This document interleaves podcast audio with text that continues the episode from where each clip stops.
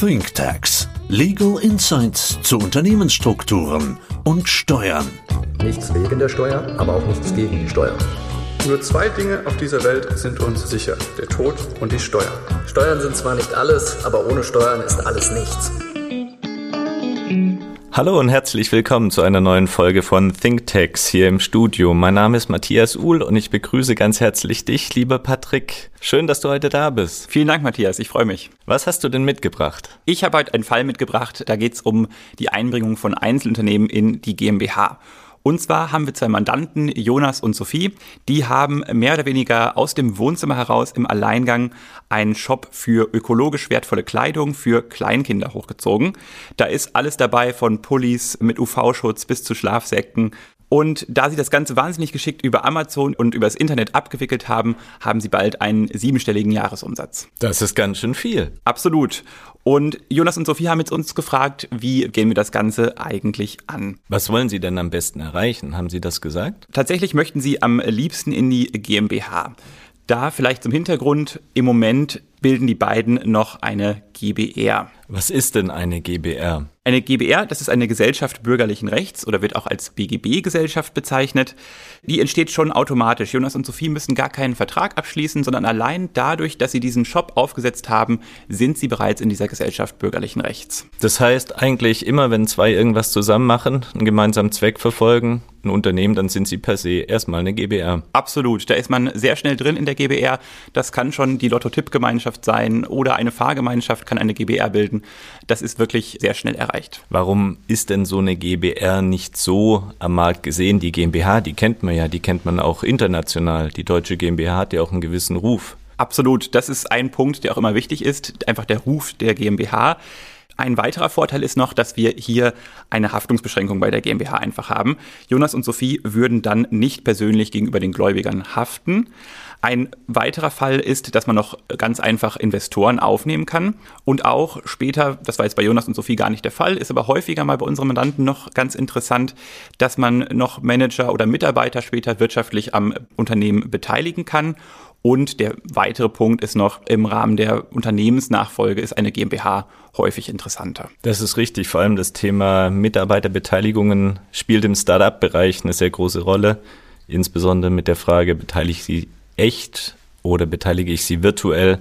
Das können wir aber gerne auch mal in einer gesonderten Folge noch beleuchten, das Thema. Tatsächlich haben wir auch recht häufig und auch ein spannendes Thema. Wie kommen wir jetzt denn dann in die GmbH? Was sagen wir den beiden jungen Unternehmern? Wir haben mehrere Möglichkeiten, in die GmbH zu kommen und dazu hatten wir auch schon mal einen Podcast gemacht. Deswegen an dieser Stelle einmal in Kürze. Wir haben Möglichkeit eins, das ist der Verkauf. Das ist relativ einfach erreicht. Jonas und Sophie gründen eine neue GmbH und übertragen dann die Vermögenswerte der GBR an diese GmbH. Das heißt, die bestehenden Verträge werden übertragen, die Arbeitnehmer, die Assets der GBR, was zum Beispiel Maschinen sein können, die Mietverhältnisse werden übertragen. All das geht nun an die GmbH über. Es ist der sogenannte klassische Asset Deal, was auch so durch die Gazetten läuft. Was man immer beachten muss, es ist ein bisschen umständlich, weil man immer die Vertragspartner um Zustimmung erbitten muss, dass die Verträge übergehen. Das ist so ein bisschen die Lästigkeit an dem Asset Deal. Und was man auch immer wieder beachten muss, ob es sogenannte Change of Control Klauseln gibt, also ob Kündigungsmöglichkeiten entstehen für Vertragspartner, was man natürlich vor allem bei lukrativen Verträgen genau in den Blick nehmen muss. Wie sieht's denn aus steuerlich? Was bedeutet denn das, wenn wir das dann jetzt verkaufen würden an die GmbH? Das ist noch ein weiterer Nachteil. Dadurch können die stillen Reserven aufgedeckt werden. Stille Reserven hängen mit der Entwicklung des Unternehmens zusammen und sind vereinfacht gesagt häufig der Firmenwert. Somit schlummert in einem Betrieb ein wesentlich höherer Wert, als es teilweise in der Bilanz abzulesen ist. Und bei bestimmten Vorgängen, wie zum Beispiel bei einem Verkauf, werden diese stillen Reserven jetzt laut und das heißt, sie werden aufgedeckt und entsprechend besteuert. Ah, vielen lieben Dank. Eine weitere Möglichkeit wäre, glaube ich, auch eine sogenannte Unternehmensverpachtung an die GmbH. Passiert aber in der Praxis nicht furchtbar häufig, oder? Hast du das schon öfters gesehen? Das haben wir relativ selten gesehen. Wir haben es auch selten umgesetzt bisher. Es ist denkbar, dass der Einzelunternehmer sein Unternehmen an eine GmbH verpachtet. Allerdings sind dann die wesentlichen Vorteile der GmbH, zum Beispiel auch die Beteiligung Dritter, nicht so wirklich umsetzbar. Also bringt das vorliegend wahrscheinlich nicht allzu viel. Dann habe ich mal gehört, es gibt die Verschmelzung. Bei der GBR ging das bislang nur sehr schwierig. Da tut sich aber was, oder? Ja, das wird ab 2024 wird sich das ändern. Bisher war das relativ viel Aufwand. Man konnte eine GBR nicht ohne weiteres auf eine andere Gesellschaft verschmelzen oder im Wege des Formwechsels in eine andere Rechtsform umwandeln.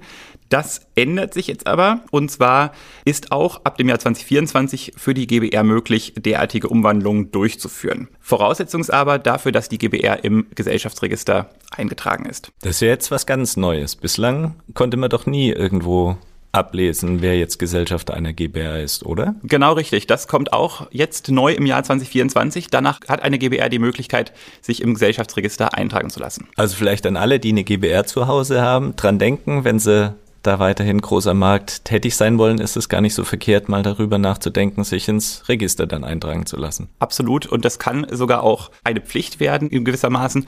Vor allem bei Immobilien-GBR ist das durchaus relevant für die Zukunft. Und davon gibt es ja einige. Ja, das trifft tatsächlich sehr viele. Aber das Thema Verschmelzung ist auch ein gutes, aber vielleicht haben wir ja noch eine andere, noch einfachere Lösung. Genau, und das ist unsere vierte Möglichkeit. Die Möglichkeit haben wir auch Jonas und Sophie vorgeschlagen.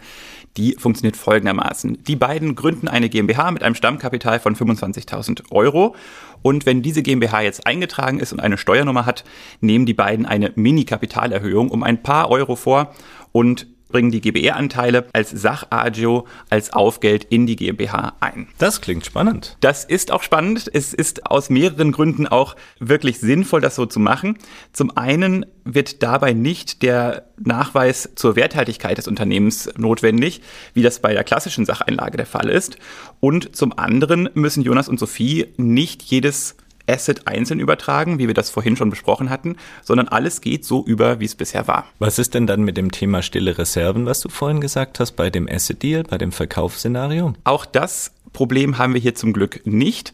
Bei der Einbringung ist es so, dass die Unternehmen ein Bewertungswahlrecht haben und auf Antrag der GmbH kann das übertragene Vermögen mit dem Buchwert angesetzt werden. Das führt unter anderem dazu, dass die stillen Reserven nicht aufgedeckt werden müssen. Ah, sehr interessant. Das heißt, eigentlich kann ich über diese Gestaltung auch eine schon bestehende operative GmbH in eine Holding-Konstruktion überführen, oder? Genau das ist das gleiche Konzept, was man auch mit einer GmbH in eine Holding GmbH machen kann.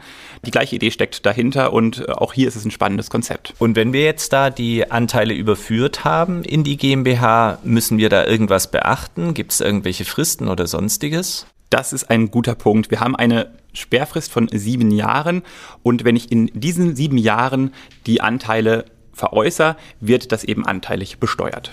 Das heißt, ich habe zwar ein gewisses Privileg, wenn ich überführe und es sieben Jahre halte, dann zahle ich keine Steuer, aber wenn ich es irgendwann nach drei, vier Jahren trotzdem verkaufe meine Anteile, dann muss ich halt anteilig versteuern. Genau so ist es. Aber das ist ja dann auch okay. Dann gab es ja in unserem Fall noch so eine gewisse Besonderheit mit einer Gegenleistung. Kannst du das vielleicht noch erklären? Was genau, da das war haben? in unserem Fall ganz interessant bei Jonas und Sophie. Es ist folgendermaßen. Die Gewährung von sonstigen Gegenleistungen bei einer Einbringung in die GmbH kann bis zu einer gewissen Höhe steuerfrei erfolgen.